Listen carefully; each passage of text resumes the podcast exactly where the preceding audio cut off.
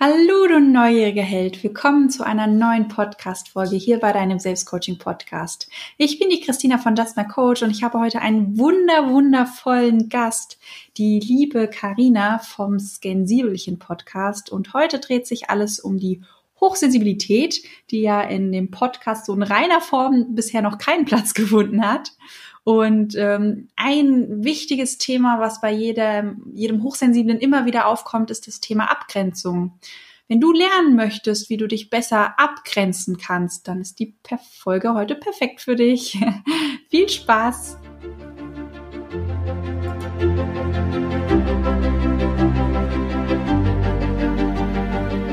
Bist du neugierig, wissensdurstig und sprichst über vor Begeisterung? Hast du tausend Träume für dein Leben und weißt gar nicht, wo du zuerst anfangen sollst? Und mehrere Seelen in dir, die alle unterschiedliches wollen? Und hast du manchmal das Gefühl, dass etwas von dir erwartet wird, das du einfach nicht erfüllen kannst? Möchtest du endlich herausfinden, was du wirklich vom Leben willst? Dann werde jetzt zu deinem eigenen Helden und hole dich selbst aus diesem Lebenstrott hinein in eine Welt, in der du deine Träume leben darfst und Stück für Stück zu dir selbst findest.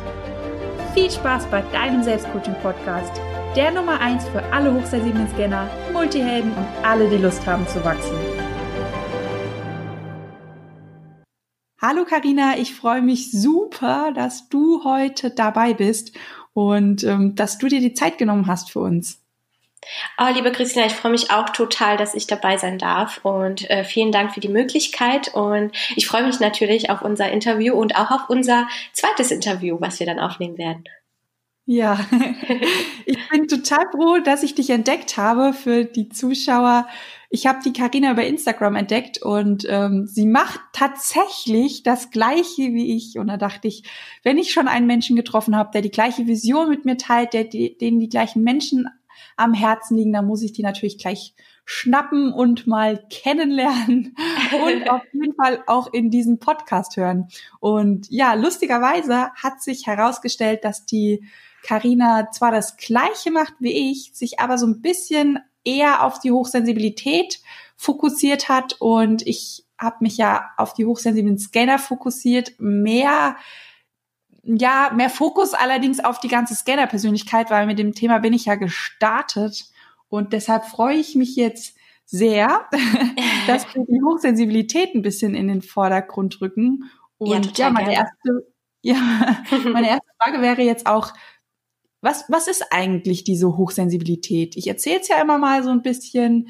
Ähm, ich habe ganz viel gelesen, man hört auch immer mal so ein bisschen. Ja. Aber jetzt mal von der Expertin schlechthin, was ist denn Hochsensibilität? Ja, Hochsensibilität ist eine wahnsinnig tolle Charaktereigenschaft von uns hochsensiblen Menschen. Ähm, wie kann man das am besten zusammenfassen? Also man kann sich das so ein bisschen vorstellen, dass unser Gehirn ähm, mehr Reize durchlässt als bei nicht hochsensiblen Personen. Und dadurch, dass das Gehirn immer mehr Reize durchlässt, beziehungsweise einfach grundsätzlich mehr Reize durchlässt, also das Gehirn filtert normalerweise alles, was so, ja, im ersten Blick vielleicht so unbedeutend ist, ähm, das Gehirn filtert das bei nicht hochsensiblen Menschen raus und wir hochsensiblen Menschen nehmen einfach viel mehr wahr. Also das Gehirn filtert das nicht so raus wie ähm, bei nicht hochsensiblen Personen. Dadurch entsteht natürlich ein, ein Wust an Informationen, der verarbeitet werden muss. Und ähm, diese Informationen, die ähm, ja belagern so ein bisschen die Kapazität des Gehirns und ähm, dadurch fühlt sich der hochsensible Mensch stärker mh, mm, ja, stärker belastet, sage ich jetzt mal, wenn man nicht gelernt hat, damit umzugehen. Und wie kann sich das äußern? Also jeder Mensch, jeder Hochsensible ist sehr individuell. Ähm, der eine nimmt mehr visuelle Reize wahr, der andere nimmt mehr auditive Reize wahr. Ähm, oder aber zum Beispiel auf der empathischen Ebene, äh, der Hochsensible nimmt sehr viele Gefühle wahr oder die ähm, Kleinigkeiten, wie zum Beispiel Gesichtsregungen ähm, von Menschen oder Gerüche, ähm, Verbindungen zwischen Menschen. Und wenn das Gehirn einfach ähm, dauerbeschallt wird mit Reizen, ist dann irgendwann mal so ein Punkt erreicht, wo der Hochsensible sich einfach nur noch zurückziehen möchte. Und das kommt bei vielen Leuten wie Ablehnung rüber. Deswegen werden wir Hochsensiblen ganz oft betitelt wie Sensibelchen. Jetzt hör doch auf, so sensibel zu sein. Ähm, hör stell auf dich, so richtig, stell dich nicht so an. Ähm, das kann doch nicht sein. Du hast doch gerade zugesagt. Warum sagst du jetzt wieder ab? Und so weiter und so fort. Also das ist ähm, sehr belastend für hochsensible Menschen, weil sie äh, von vornherein meistens schon von der Kindheit an äh, mitbekommen, dass sie irgendwie anders sind, dass sie nicht so funktionieren wie die meisten Menschen. Ähm, und ihnen wird auch das so vermittelt tatsächlich, weil es für andere Menschen vielleicht auch ein bisschen beängstigend ist, wenn ein kleines Kind bei den Eltern ankommt und sagt, Mama, da ist das und das und ähm, fühlt einfach, wie es gerade die Eltern zum Beispiel ähm, dass sie einen Streit hatten, dass sie sich nicht wohlfühlen und ähm, Eltern wollen uns Kinder ja beschützen und sagen dann natürlich solche Sachen wie nein, nein, das bildest du dir ein, das ähm, das stimmt nicht, ähm, das heißt, das, das das ist gar nicht da und dadurch entsteht ja das Bild von uns, dass bei uns irgendwas nicht stimmt, dass wir Hochsensiblen eine falsche Wahrnehmung haben und dass wir irgendwie nicht reinpassen. Genau. Mhm. Woran erkenne ich denn, ob ich hochsensibel bin oder nicht? Weil für uns ist das ja völlig normal, dass ja. wir so viel wahrnehmen, dass ja. wir so viel aufnehmen. Und äh, woran merke ich denn, dass ich hochsensibel bin? Ja, also in den meisten Fällen ähm, zumindest bei den Leuten, mit denen ich schon bis jetzt gearbeitet habe und damit und mit denen gesprochen habe oder mich ausgetauscht habe, ist es tatsächlich so, dass sie auf einmal, wenn sie das Wort Hochsensibilität hören, das hört sich total äh, trivial an vielleicht, aber tatsächlich war das bei den bei den meisten, ich würde sogar sagen 95 Prozent, alle Leute, die gehört haben, es gibt sowas wie Hochsensibilität, die waren auf einmal so oh mein Gott, das bin ja ich. Also das hört sich nach mir an. Und ähm, genau, also das, das ist zum einen, dass man auf einmal weiß, okay, dass da ist irgendwas, da ist so ein Aha-Moment. Ähm, es gibt ein Wort dafür, dass ich halt so sensibel bin und so wahrnehmend.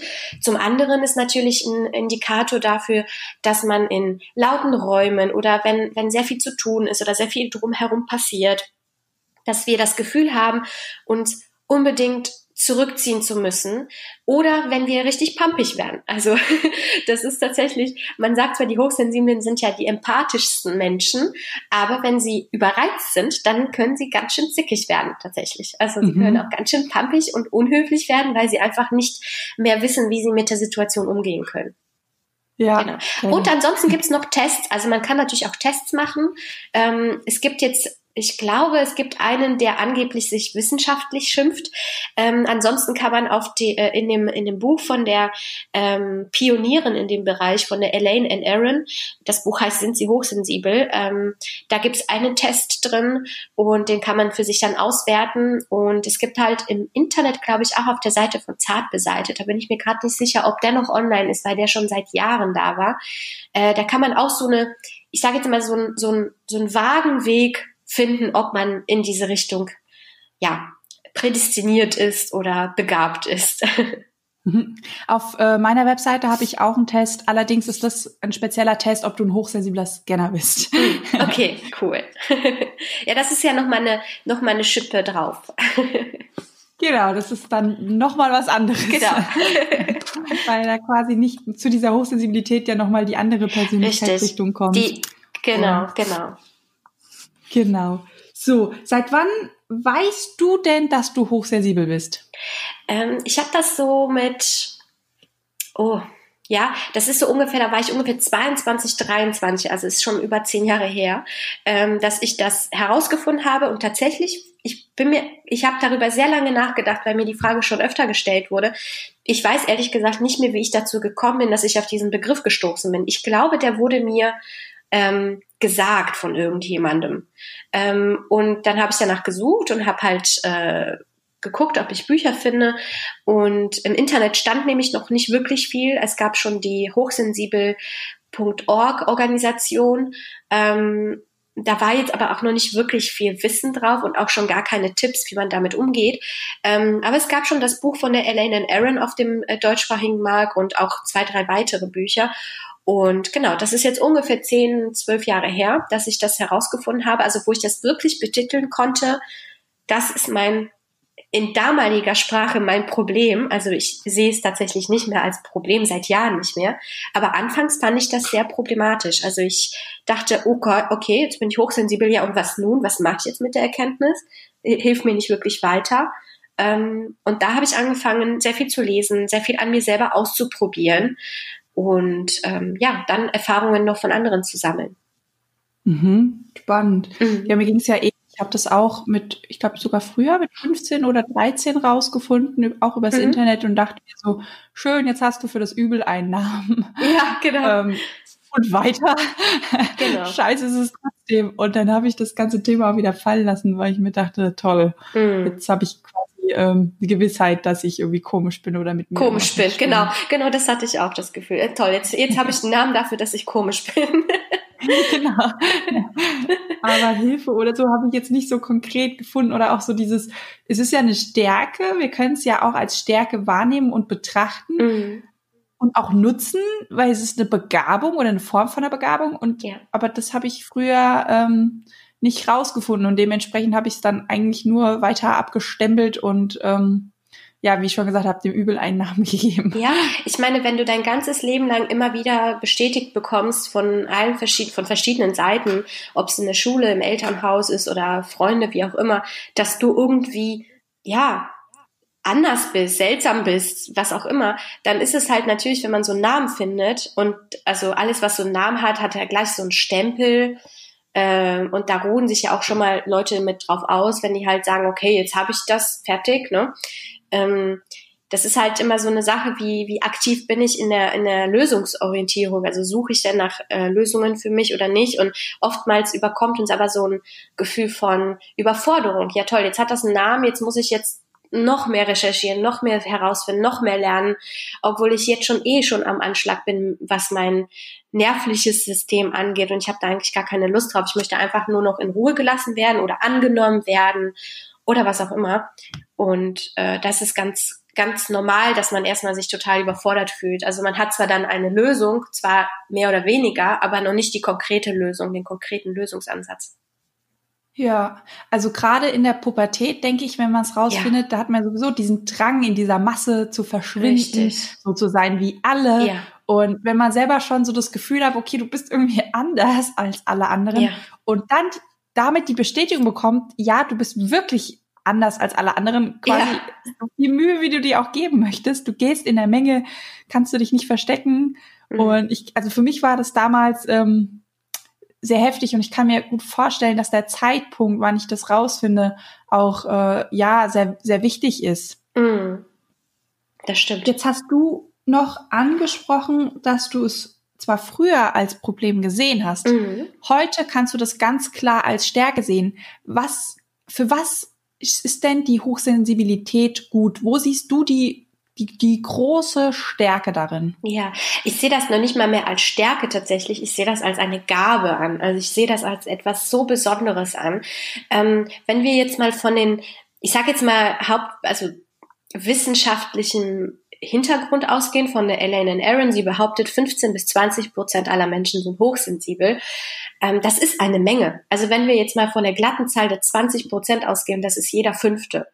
Und ähm, das heißt, man könnte rein theoretisch auf der Straße entlang gehen und sagen, eins, zwei, drei, vier, fünf, du bist hochsensibel, eins, zwei, drei, vier, fünf. Und also man könnte das abziehen und sehen, wie, wie groß die Menge ist. Ähm, und wenn man zum Beispiel jetzt auch äh, deutschsprachigen Raum betrachtet, Deutschland, Österreich und die Schweiz, da sind das ungefähr 100 Millionen Menschen, die in diesem Raum wohnen und davon sind 20 Millionen, 15 bis 20 Millionen Menschen hochsensibel. Ich finde einfach, das ist so eine großartig große Zahl. Es ist keine Randbewegung, ja, nicht. Ähm, ja. Es ist jetzt nicht irgendwas, wo man sagt, es ist es ist ein, ein, ein halber Prozent an Menschen haben das oder es sind drei von einer Million oder so, sondern es sind 20 Prozent, also 15 bis 20 Prozent. Und ich sehe in der Hochsensibilität ähm, das, also ich sehe das nicht mehr als Stärke, sondern als eine Gabe, weil Hochsensibilität verbindet uns. Sie macht Menschen zu Menschen. Also es gibt, es gibt, es ist so viel ähm, Gewalt und so viel Uneinigkeit und so viele Probleme auf der Welt und so ein hochsensibler Mensch betritt einen Raum und stellt einfach sofort fest, wer ist mit wem äh, gut zu sprechen, wer hat das, wer hat dies, ähm, wer ist gut drauf, wer ist schlecht drauf, wer hat dann ein Problem, ähm, wo ist Unklarheit. Das fühlt ein Hochsensibler, also nicht alle Hochsensiblen, weil jeder ist so ein bisschen auch individuell und in eine seine Richtung geprägt oder ähm, ausgebildet bildet, sage ich jetzt mal.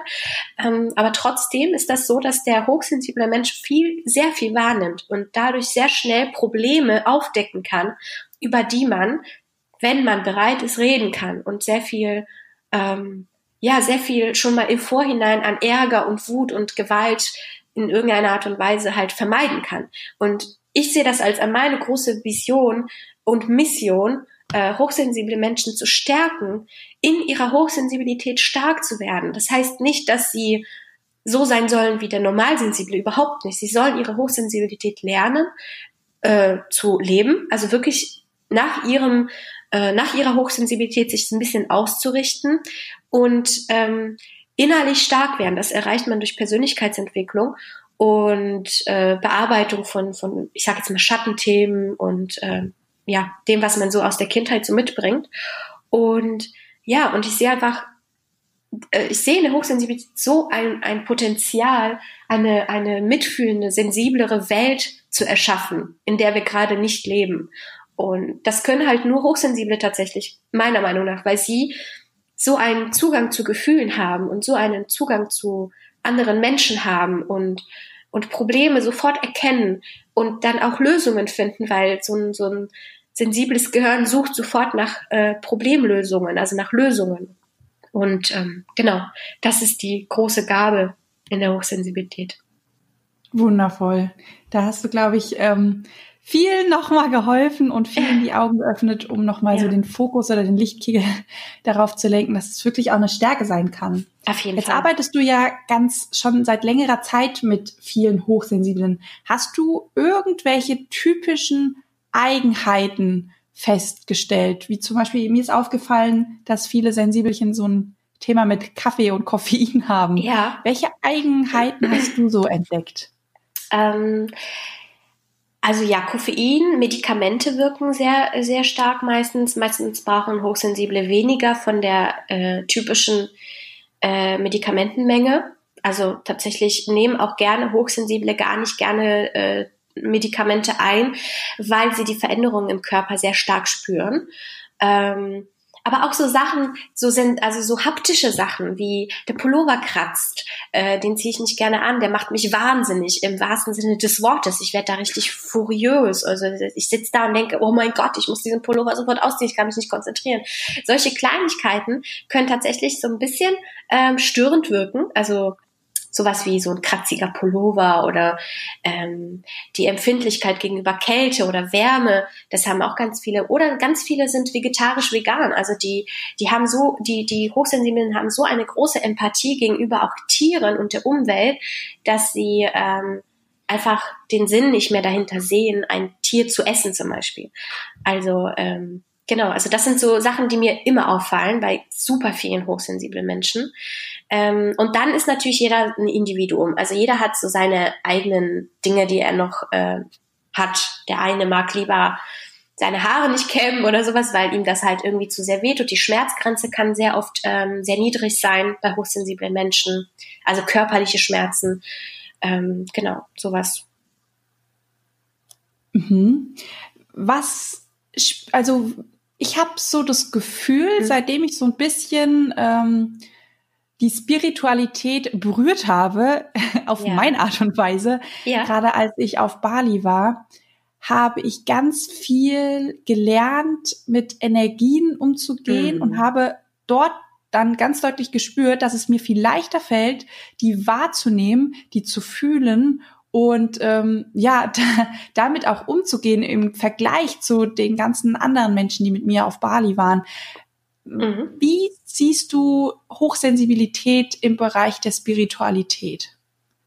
Ähm, ich glaube, das eine geht mit dem anderen einher tatsächlich. Also ich bin auch, ich bin auch eher so in dieser also Spiritualität hört sich ja sehr spooky an und viele, die damit mhm. ja noch gar nicht in Berührung kommen, die denken gleich an Esoterik und was auch immer und das alles so unseriös ist und im Endeffekt ist Spiritualität einfach eine, eine Verbindung zu, zu dir selber, in meinen Worten, eine Verbindung, eine tiefe Verbindung zu dir selber und vielleicht sogar zum Universum, je nachdem, wie man es halt, äh, je nachdem, woran man glaubt oder woran man ähm, ja, woran man so den, den Kernpunkt des Lebens einfach sieht.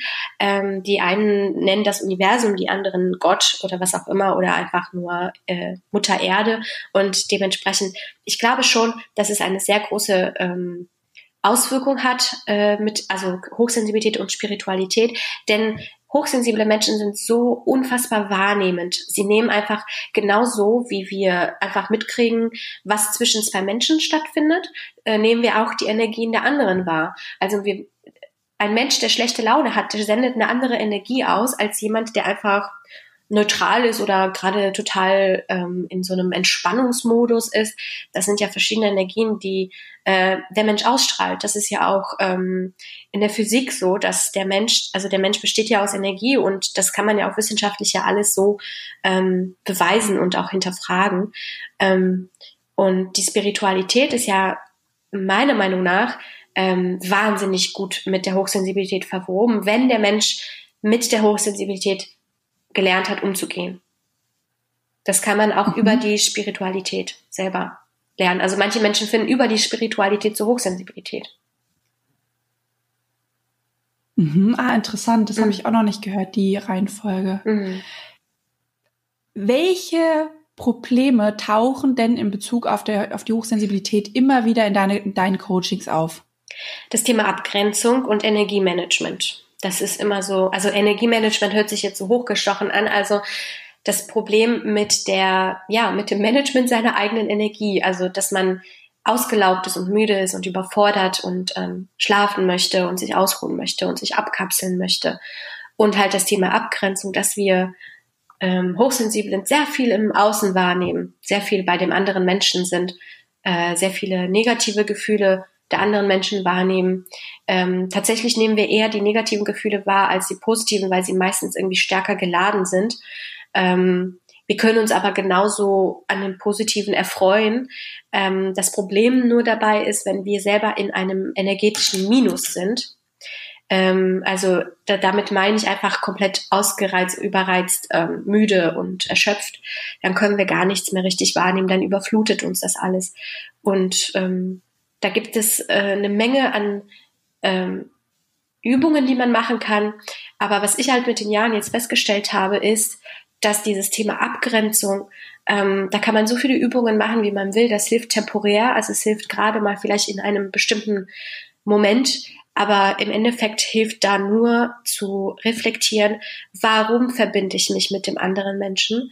Ähm, wa warum bin ich denn die ganze Zeit im Außen? Warum bin ich nicht im Innen? Warum kehre ich nämlich meine Aufmerksamkeit nach innen. Und wenn man sich die Frage stellt, dann kommt man ganz schnell zu der Erkenntnis, dass man sich für weniger wert hält, dass man schlecht, also ein sehr, sehr, sehr niedriges Selbstwertgefühl hat, dass man sich sehr schnell verurteilt, dass man sich selber nicht liebt, dass man halt ein, ja, so ein ähm, negatives Gefühl einem selbst gegenüber hat.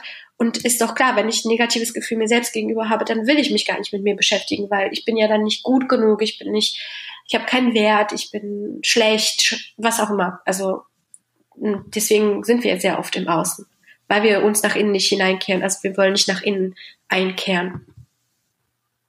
Mhm.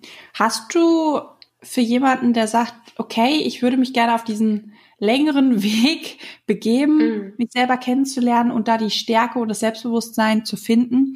Hast du für jemanden, der gerade aktuell zuhört und sagt, ja, das ist ja schön, dass es am langen Weg irgendwann mal Rettung für mich gibt, aber jetzt im Moment geht's ja. mir gerade richtig kacke und ich hätte da gern so eine Spontanlösung. Ja. Hättest du da eine Übung für uns? Ja, ähm, es gibt eine ganz, ganz tolle Übung und äh, die kann man, aber jeder kann sie auf sich selber ich sag jetzt mal Münzen. Also jeder kann sie für sich so umfunktionieren, dass es für jeden funktioniert irgendwie. Und zwar muss man sich das, also wenn man jetzt gerade in einer Situation ist, die einen völlig überreizt und man merkt, man nimmt den anderen Menschen zu stark wahr. Zum einen hilft es innerlich, innerlich zu sagen Stopp, also wirklich innerlich oder auch laut, wenn man das gerade sich traut, laut zu sagen oder man der andere hört einen nicht oder so, ähm, dass man einfach diesen ähm, diesen ja, diese Aufmerksamkeit komplett stoppt. Also das Wort Stopp, das initiiert ja schon alles irgendwie. Und ähm, zum anderen ist es, sich vorzustellen, dass aus einem selber, ich, ich sehe das immer so ein bisschen wie so kleine Tentakel, ähm, die sich so an den anderen Menschen immer andocken. Und dann fühle ich die. Und ähm, diese, diese Verbindung sich wie, zu visualisieren, egal ob das jetzt, wie in meinem Fall sind das Tentakeln, ähm, ein anderer, ein Kunde von mir hatte zum Beispiel, die, also der hat das visualisiert und er hat immer Ketten gesehen. Er hat immer diese Ketten zwischen ihm und den Menschen gesehen mhm. und nicht Tentakeln. Oder zum Beispiel eine hat Seile gesehen, die sich so um den anderen Menschen, also drumherum schlingen und sie dadurch alles wahrnimmt, was diese Person äh, ausmacht. Und ähm, sich vorzustellen, wie man so eine Verbindung hat. Es kann auch ein Lichtstrahl sein oder es kann auch, mh, mm, ich weiß nicht, also so ein so eine Verbindung einfach, irgendeine Verbindung gibt's ja zu diesen Menschen. Und das ähm, für sich herauszufinden, was sehe ich da, also sich das vorzustellen, was sehe ich da gerade im Inneren, visualisieren. Ähm, und dann aktiv zu sagen, ich kappe das jetzt, ich beende das jetzt, ich ziehe eine Tentakel für Tentakel wieder zurück zu mir ich, also nicht, dass ich das jetzt abschneide, sondern ich ziehe eins nach dem anderen wieder zurück. Ob das jetzt halt ein, eine Kette ist oder ob das ein Seil ist oder sonstiges, Lichtstrahl oder was auch immer. Einfach eins nach dem anderen zurückziehen, einfach um dann bei sich selbst zu sein. Und was auch sehr gut hilft, ist sich ähm, zum Beispiel an der Hand zu streicheln oder am Bein zu streicheln, zu merken, dass man im Körper ist. Also dass man nicht im Außen ist, sondern im eigenen Körper. Also diese körperliche äh, Grenze wahrzunehmen. Meine Haut ist eine Grenze nach außen. Ich bin nicht komplett mhm. mit der Welt verbunden, also energetisch schon, aber äh, körperlich. Ich muss, ich kann in meinem Häuschen bleiben, in meiner Grenze, in meinem Körper. Und diese Grenze wahrzunehmen, also indem ich mir halt auf den Handrücken klopfe, den da drüber streiche oder über mein Bein halt fahre, während ich zum Beispiel sitze, merke ich, ah, da ist eine Grenze. Und da kann keiner rein. Und wenn ich will, dann muss ich da gar nicht raus. Also das kann ich auch als positives sehen, dass ich eine, dass ich eine Haut habe, dass ich einen Körper habe, dass ich halt, dass, dass mein, dass mein Bereich ist, mein Tanzbereich, wie damals in Dirty Dancing gesagt wurde, mein Tanzbereich. Und darüber muss ich gar nicht hinausgehen, sich dessen bewusst zu machen, ich muss das nicht. Ich kann, ich muss aber nicht. Und dann einfach zu sagen, okay, alles, was ich jetzt wahrnehme, ich hole das alles wieder zurück zu mir und es hilft halt einfach, sich das visuell vorzustellen. Ganz, ganz, ganz toll.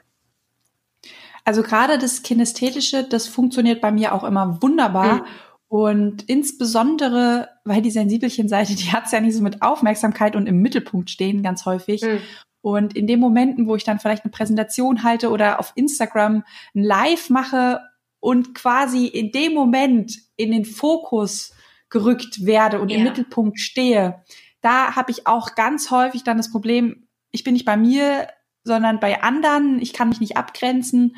Und wenn man mich beobachtet, ich habe immer einen Stift in der Hand. Mhm. Und wenn ich wieder merke, oh, jetzt bin ich wieder bei einem anderen, dann drücke ich den Stift, ich fühle das auf der Haut. Mhm. Und in dem Moment, wo ich wieder ins Fühlen gehe, bin ich wieder bei mir.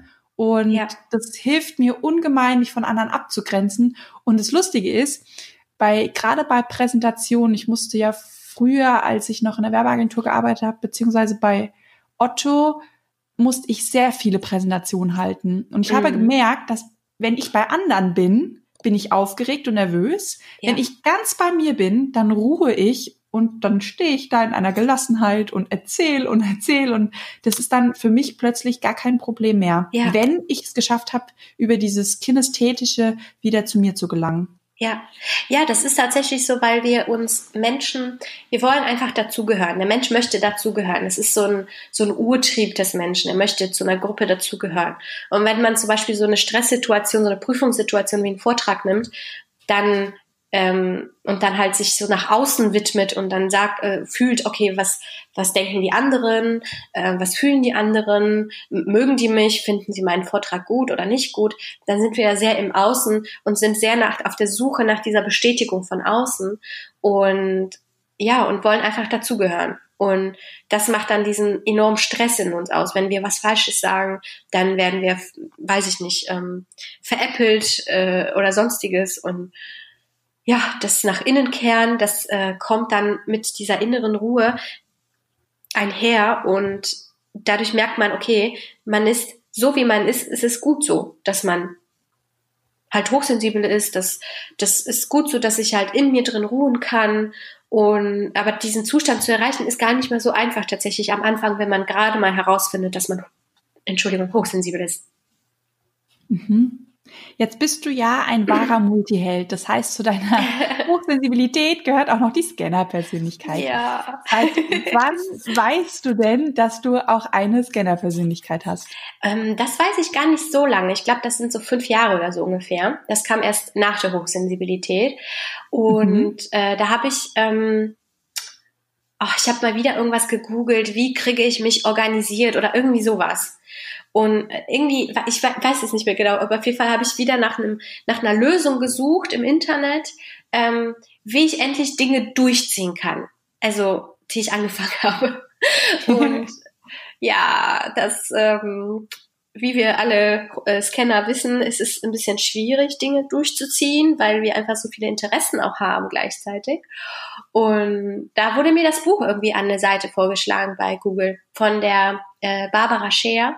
Ähm, mhm. Die hat ja zwei Bücher, glaube ich, oder drei Bücher geschrieben, ich bin mir gerade nicht sicher. Ähm, ja.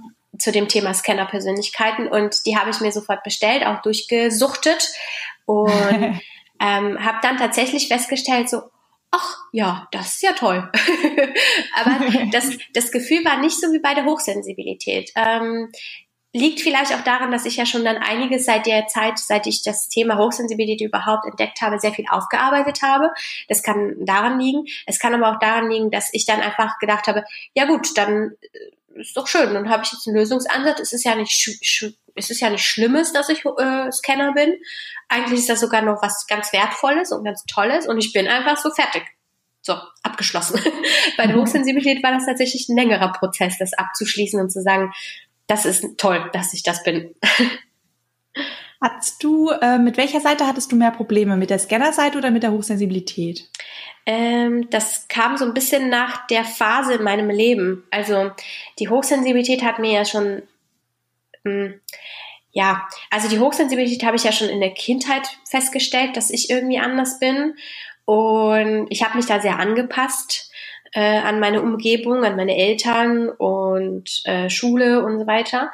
Ähm, habe es auch teilweise vielleicht einen Ticken ausgeschaltet und äh, die Scanner-Persönlichkeit kam dann so, mh, mm, ja, so kurz vorm Abi, vielleicht sogar noch einen Ticken länger, also so, weiß ich nicht, elfte Klasse oder sowas. Da kam, da, da, da war ich so sowas von verunsichert, weil andere Menschen einfach nur ein Interesse hatten und ich tausend. Und äh, die haben alle, weiß ich nicht, Fußball gespielt. Und ich wollte, ich wollte Sport machen, ich wollte Musik machen, ich wollte schreiben, ich wollte lesen, ich wollte dies, ich wollte jen, ich wollte ganz viel. Und ähm, von da an wurde das ganz klar, seitdem ich angefangen habe, also seitdem so in der Pubertät sich angefangen hat, so meine, ja, meine Persönlichkeit so ein bisschen zu festigen, ähm, habe ich immer mehr gehört, jetzt Karina, jetzt mach mal hier konzentriere dich mal auf eine Sache. Zieh doch endlich mal eine Sache durch. Und da war dann so das Thema, gerade die Hochsensibilität rückte da so ein bisschen in den Hintergrund. Ähm, und das Problem war halt einfach so mit Studium und tralala, dass ich mich nicht sehr auf eine Sache konzentrieren wollte. Ich wollte immer vier, fünf Sachen gleichzeitig machen. Und das passte dann aber mit der Hochsensibilität nicht, weil ich ja dann überreizt war sehr schnell und sehr schnell müde und ähm, erschöpft und dadurch konnte ich nicht alle vier Felder abdecken oder fünf oder sechs Felder, die ich halt mir da vorgenommen hatte. Und dadurch erstarrte ich in so einer Art Blockade und ja, genau, also die Hochsensibilität war, die Hochsensibilität war vorher so ein bisschen das Problem. Dann so in der Pubertätszeit bis Anfang 20 war dann das Scanner Ding problematisch. Dann kam wieder die Hochsensibilität durch und so, ja, Ende 20 kam dann das Problem mit dem Scanner-Dasein wieder, so dass ich halt wieder danach gegoogelt habe, wie kriege ich es endlich hin, mich zu konzentrieren auf eine Sache, wie kriege ich das hin? Und genau, so, so war ungefähr der Verlauf bei mir. Mhm. Wie schaffst du es heute, diesen Spagat, den du gerade mhm. angesprochen hast, zwischen der Hochsensibilität und zwischen der Scanner-Persönlichkeit. Wie schaffst du es, den Spagat hinzubekommen, dass es dir gut geht? Ähm, ich persönlich, ähm, ich habe eine Liste auf die ich meine ganzen tausend Ideen aufschreibe. Die ich habe ich habe zwei Listen einmal in meinem in so einem äh, in so einem Bullet Journal, den das führe ich als als Kalender und Notizbuch und ich schreibe da alles rein, was meine Gedanken sind und so weiter. Und zum anderen habe ich auf meinem Handy eine App, wenn mir irgendwie unterwegs irgendwas einfällt, ach, das würde ich gerne ausprobieren, das schreibe ich sofort auf. Und ähm, ich lasse mir einfach die Freiheit tatsächlich. Ich als Selbstständige habe ja die zeitliche Freiheit. Ich kann das ja so ein bisschen alles auf mich abstimmen. Das wäre natürlich eine ganz andere Sache, wenn ich jetzt in einem ganz normalen Job von 8 bis 17 Uhr im Büro sitzen würde. Ähm, das wäre vielleicht doch mal eine ganz andere Kiste. Aber dadurch, dass ich selbstständig bin, selbstständig bin kann ich das ja sehr gut für mich selber einplanen. Wenn ich gerade mal so einen Schub habe und sage, boah, ich möchte es unbedingt gerade ausprobieren, dann lasse ich mir einfach diese Möglichkeit und sage, okay, dann probiere ich das jetzt gerade aus, weil mich das gerade jetzt, jetzt gerade brennend interessiert. Ich weiß ja nämlich auch bei mir, dass es dieser, dieser Funken, der geht ganz schnell aus, wenn ich das unterdrücke. Und dann, mhm. Und dann, ja, und dann habe ich das Gefühl, dass ich irgendwie so eine Chance auf neues Wissen, ich bin, ich bin wahnsinnig neugierig und ähm, ich, ich sammle gerne Wissen in meinem Kopf an. Ähm, und deswegen, wenn der Funke da ist, dann versuche ich das so schnell wie möglich in meinen Alltag einzubinden. Ich habe nämlich tatsächlich festgestellt, dass diese Funken nicht alle gleichzeitig sind. Diese Funken passieren nur dann gleichzeitig, wenn ich das unterdrücke und dann sammeln sich da so ein paar an und da, dann habe ich das Gefühl, ich muss vier Sachen auf einmal machen oder fünf oder sechs Sachen auf einmal machen und erstarre dann in so einer Blockade. Und wenn ich aber das auslebe, weil ich dann sage, okay, dann nehme ich mir halt heute Abend Zeit, um mir das und dies anzugucken. Oder ich gucke mir an, wie man eine App programmiert. Oder ich gucke mir an, wie man eine neue Sache im Videoschnitt äh, lernt. Oder was auch immer. Also so, gerade so Sachen, die nicht so lange dauern, die mache ich einfach dann. Einfach, ich, ich versuche so oft wie möglich auszuleben, weil ähm, ja, das bringt so ein, ein emotionales Hoch in mir, weil ich dann das Gefühl habe, so, wow, ich habe was Neues gelernt, wie toll, freu, freu, freu.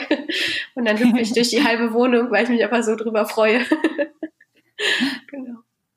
Das heißt, das Ausleben, das Akzeptieren, das Annehmen ja. und bewusst immer wieder Räume zu schaffen, ja. das ist quasi deine Lösung, da Ruhe reinzubekommen und ja. den Spagat zwischen den beiden Persönlichkeiten total gut zu meistern. Ja, auf jeden Fall. Und vor allen Dingen sich halt die Dinge auch aufzuschreiben, weil manchmal, es gibt ja auch Phasen im Leben, da hat man nicht wirklich die Zeit oder man möchte sich die Zeit gerade nicht nehmen ähm, oder kann sich die gerade nicht nehmen, wie auch immer, ähm, die Sachen aufzuschreiben und dann zu gucken, ist das nach einer Zeit immer noch da? Möchte ich das immer noch lernen? Möchte ich das immer noch ähm, probieren, ausprobieren?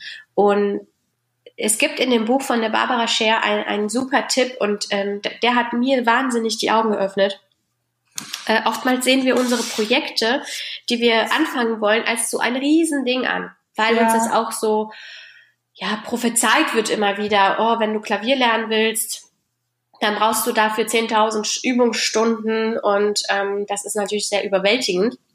Das ist ja auch dieses Denkmuster, das was ja bei uns so typisch ist, dieses Überblick, dieses große Denken, ja. alles im Großen und übertreiben und genau. noch größer machen. Genau. Das ist ja eins unserer Denkmuster. Mhm. Und das passiert dann ja, auch natürlich bei den Projekten. Wir, wir sehen nicht, okay, äh, ich würde gerne mal ein Gedicht schreiben. Nein, ich mache gerade ein Gedichtband und nicht nur ein Band. Ich kann ja Gedichteschreiber werden. Ja, und genau. ähm, das ist so unsere Art und Weise, darüber nachzudenken. Ja, und das ist natürlich sehr überwältigend, wenn man sich äh, da jetzt äh, die Gedanken macht und sagt, okay, ich muss jetzt 120 Gedichte, weil das kann, können wir nämlich sehr gut das einschätzen.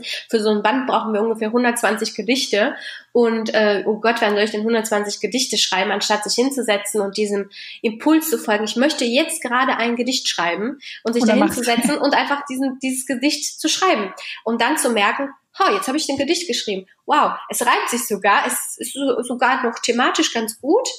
Und dann zu merken innerlich, dass dieser Druck, etwas zu tun, nachlässt. Und es ist ein sehr tolles Gefühl, weil du dann auf einmal von diesem Erfolgsdruck auch gelöst bist. Und Äh, was ich halt zum Beispiel auch beim Klavierspielen, das ist halt so eine, so eine Musik, also ein Musikinstrument zu lernen, ist ja nicht eine Sache, die du jetzt weiß ich nicht, du nimmst jetzt deine Noten und dann spielst du auf einmal wie Chopin oder so, sondern das ist ja schon eine Übungssache und dauert halt auch eine bestimmte Zeit, das ist richtig. Aber im Endeffekt geht's ja nur ums Umsetzen dessen, was du jetzt gerade fühlst. Jetzt hast du gerade Lust drauf, dann beschäftige dich damit. Äh, solange dein Zeitkontingent es natürlich zulässt. Wenn du jetzt kleine Kinder hast, die be, ähm, ja, betreut werden müssen ähm, und die, äh, ja, das geht dann halt eben vor, dann und das ist auch tatsächlich, ich muss auch gestehen, ich bin da so ein bisschen egoistischer geworden mit den Jahren. Ähm, ich habe zwar keine Kinder, aber die Kinder gehen bei mir immer als allererstes tatsächlich zu, zumindest in einem bestimmten Zeitalter, also einem bestimmten Alter. Alle anderen Menschen können warten. Ob das jetzt der Partner ist oder ob das jetzt die Familie ist, das hört sich zwar sehr hart an, ich weiß, aber wenn ich gerade überfordert bin, überreizt bin, aufgrund meiner Hochsensibilität, dann bringt es einfach nichts, wenn ich mich dieser Situation noch mehr stelle und noch mehr in diese Überforderungen reingehe, einfach nur um, weil ich das Gefühl habe, zu helfen oder helfen zu müssen. Mhm. Ähm, denn ich helfe mit, mit meiner Überforderung, meiner Überreizung äh, oder in meinem Flow des Scanner-Daseins, wenn ich gerade in diesem in dieser in dieser mega Wolke von Euphorie bin, damit helfe ich doch niemandem. Ich trigger ja nur die Menschen damit.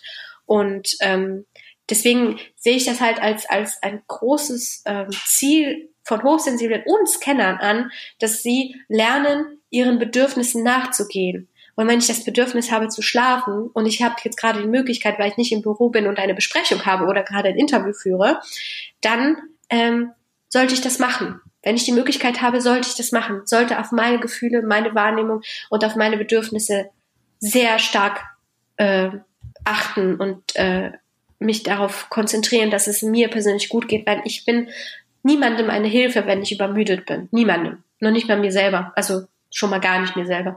Und auch ja. der Umwelt helfe ich damit gar nicht. Und Hochsensible zum Beispiel haben ja auch das wahnsinnige Bedürfnis, anderen Menschen zu helfen, weil sie fühlen doch, dass es den anderen nicht gut geht und, und so weiter. Aber das hilft ja nicht, wenn ich überreizt bin. Dann nee, ich sagte auch immer, erst wenn es dir gut geht, ja. kannst du dafür sorgen, dass es den anderen gut geht, weil ja. wenn du selber nichts mehr hast, dann kannst du auch nichts mehr geben. Richtig. Das ist das Gleiche mit dem Thema Selbstliebe. Ähm, anfangs habe ich das nie verstanden. Wenn man sich selbst nicht liebt, dann kann man einen anderen Menschen auch nicht lieben.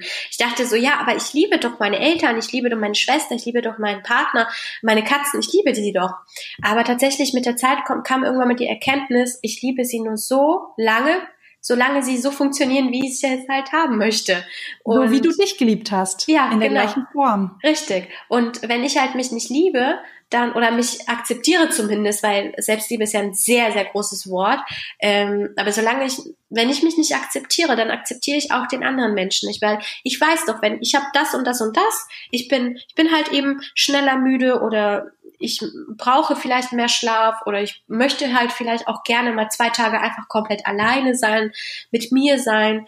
Ähm, wenn ich das bei mir akzeptiere, wenn ich das annehme, wenn ich das einfach anfange zu lieben, dann kann ich auch zum Beispiel Auszeiten anderer Menschen einfach komplett neutral bewerten und sagen, okay, das ist ja nicht deswegen, weil der Mensch mich ablehnt, sondern und nicht die Zeit mit mir verbringen will, sondern er braucht halt Ruhe für sich, so wie ich die halt auch brauche.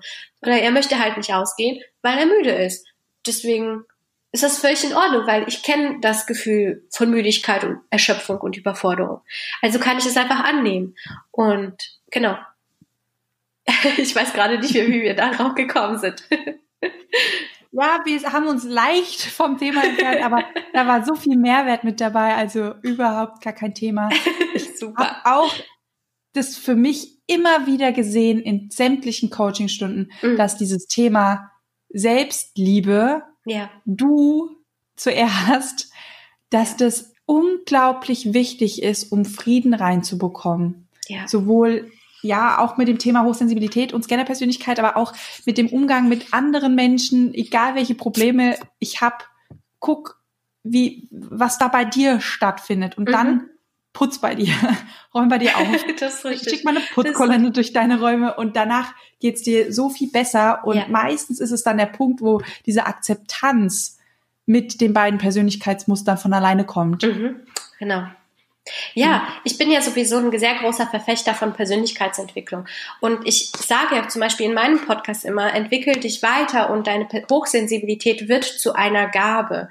Ähm, ich sehe das halt so, wenn ich jetzt ähm, als direktes Beispiel, ich habe jetzt ein Problem, eine unterdrückte Wut auf meine Eltern zum Beispiel, weil sie nicht mir das gegeben haben, was ich halt immer haben wollte, weil sie sich nicht so um mich gekümmert haben, wie ich mir das vorgestellt habe. Nur so am Rande, kein Mensch auf dieser Welt hat das bekommen von seinen Eltern, was er sich tiefst gewünscht hat. Kein Mensch.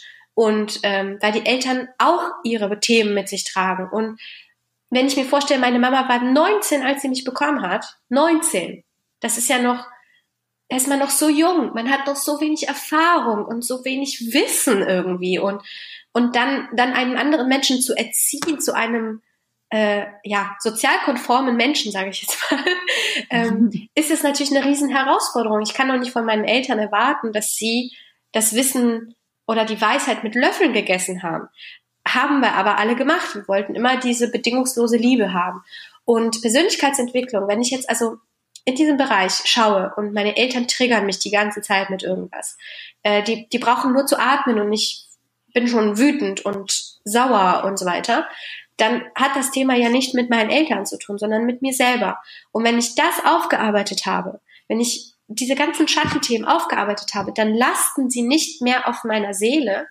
Und wenn ich mich dann in schwierige Situationen, also schwierige für Hochsensible, schwierige Situationen für Hochsensible begebe, wie laute Räume, viele Menschen, zu viele Gefühle, dann ist nur noch das zu kompensieren, aber nicht mehr die Themen, die noch getriggert werden. Ähm, weil jeder Mensch triggert in einem Menschen, hält den Spiegel vor, so ein bisschen, sagt man ja auch. Ähm, mhm. Und dann passiert ja irgendwas in uns drin, wo wir dann auf einmal denken, jetzt bin ich so wütend oder ich bin jetzt so traurig und oder ich bin was auch immer. Und dann müssen wir noch gleichzeitig mit der Hochsensibilität umgehen. Das ist zu viel. Und deswegen sind wir dann sehr schnell überreizt. Wenn wir anfangen, die Themen aufzulösen in uns, haben wir schon mal einen riesen Batzen an äh, Emotionen weg und können uns halt tatsächlich nur noch darauf konzentrieren, auf die Hochsensibilität. Ich habe zum Beispiel gar kein Problem mehr, irgendwo in eine Großraumdisco zu gehen, wo es mega laut ist und viele Menschen oder in ein intensives Gespräch mit vielen Leuten, mit vielen Teilnehmern zum Beispiel oder sowas. Weil sie triggern mich nicht mehr oder zumindest in vielen Themen nicht mehr. Und ähm, diese Überforderung der Hochsinn, der ähm, Wahrnehmung, der ähm, ja, der Geräusche, der, der, der optischen äh, Eindrücke und so weiter, das überfordert mich nicht mehr, weil es einfach zum einen durch die Akzeptanz, aber auch zum anderen, weil einfach nicht zu viel getriggert wird, ähm, das ist ja nicht mehr vorhanden. Und ja, deswegen, das wird mit der Zeit besser. Deswegen sage ich ja, Persönlichkeitsentwicklung ist das A und O, wenn man mit seiner Hochsensibilität und mit seinem Scanner-Dasein gut umgehen möchte. Da sprichst du ein sehr wahres Wort aus. Und ich glaube, das gibt auch vielen Zuhörern, sage ich jetzt mal, Hoffnung, dass mhm. wir quasi mit uns selber da Frieden schließen können. Ja, das auf jeden Fall. Und was halt wichtig ist, dass das als Prozess zu sehen. Also es lösen sich Themen auf, aber sie kommen vielleicht noch mal wieder und dann nicht zu sagen, okay, jetzt bin ich wieder gescheitert an irgendwas, sondern es ist alles ein Prozess. Es ist immer wie so eine Zwiebel, wo man immer so eine Schale immer wegnimmt und irgendwann mal kommt man zu seinem eigenen inneren Kern. Aber ähm, diese Schalen müssen wir verarbeiten und es ist kein Prozess, den wir tatsächlich in zwei Tagen machen können. Das ist ähm, utopisch und wenn einem einer das verspricht, dass er in zwei Tagen alle Themen aufgearbeitet hat, hm, das ist ein bisschen schwierig, würde ich sagen. deswegen, deswegen einfach entspannen und ähm, was ich halt immer so als sehr hilfreich finde, um mit dem Thema Persönlichkeitsentwicklung anzufangen, ist, sich ein Notizbuch zu holen ähm, die meisten Hochsensiblen sind ja eher haptisch also die möchten gerne was anfassen, sie möchten ein Buch in den, in den Händen halten, sie möchten ein Notizbuch haben, sie möchten selber schreiben, ähm, weil sie das äh, körperlich spüren können. Und dadurch merken sie unterbewusst, dass sie halt eine Grenze haben. Und ähm, deswegen machen, mögen die Hochsensiblen ganz oft sowas anzufassen, ein Buch zu haben, irgendwo reinzuschreiben.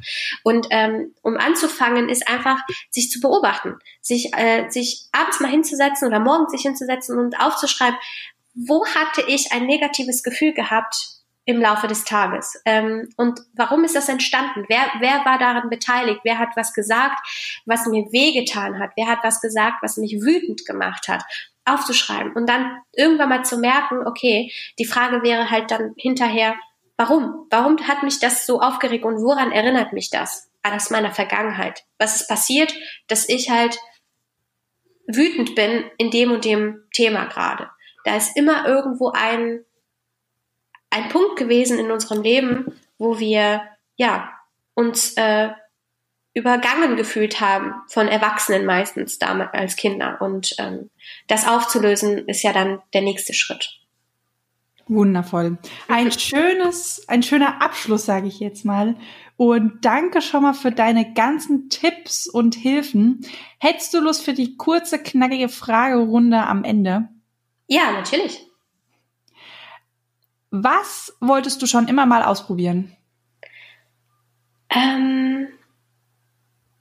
Oh, äh, das stellt, die Frage stellst du einem Scanner, echt? Ja. Äh, also es gibt so viele Sachen. Die ich, also ich möchte Körbchen flechten lernen. Ich möchte äh, Snowboard fahren lernen. Ich möchte äh, noch mindestens fünf Sprachen lernen. Und ganz viele Seminare noch besuchen, einfach um weiter zu wachsen. Es ist einfach wahnsinnig viel. Das könnte, ich könnte jetzt eine Stunde erzählen. das war eher so, reduzier mal auf das ähm, Wesentliche, beziehungsweise was ist das, was du schon immer mal ausprobieren wolltest, dich ähm, noch nicht getraut hast, dass es mhm. vielleicht zu weit weg ist. Ähm, das, die Frage war eher so gemeint. Aber es waren ja schon ganz, ganz viele Sachen dabei. Ja. Welche Erfindung fehlt noch auf dieser Welt?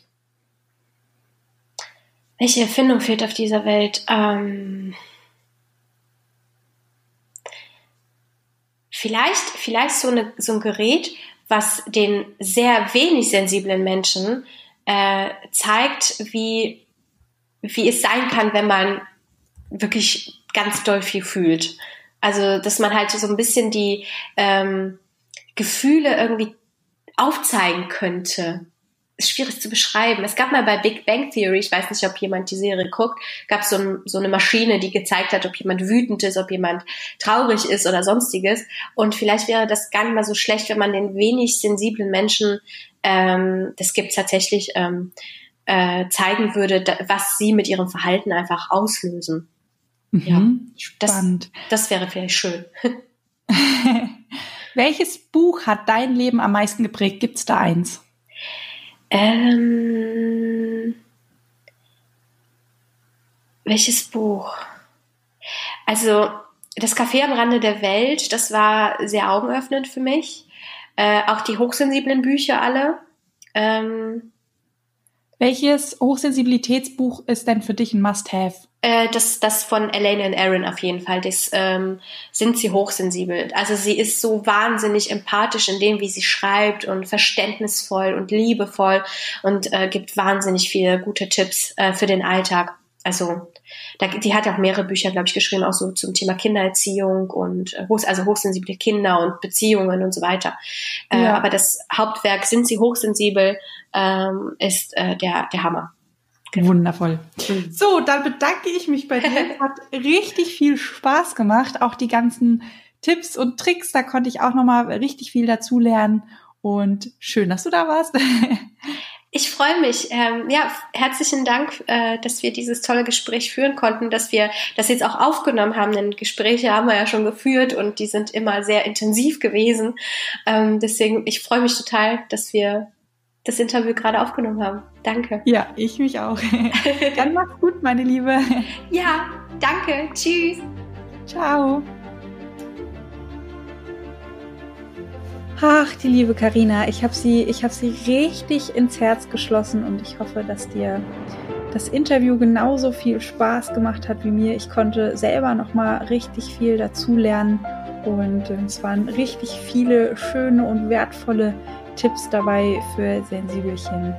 Ja, wenn ihr die Karina suchen wollt, dann findet ihr sie natürlich auch auf Instagram. Ich hole sie jetzt ab und zu immer mal zu dem Livestream mit dazu mittwochs abends in der Multihelden Lounge oder beim Multihelden Talk, ähm, wo ich eure Fragen beantworte.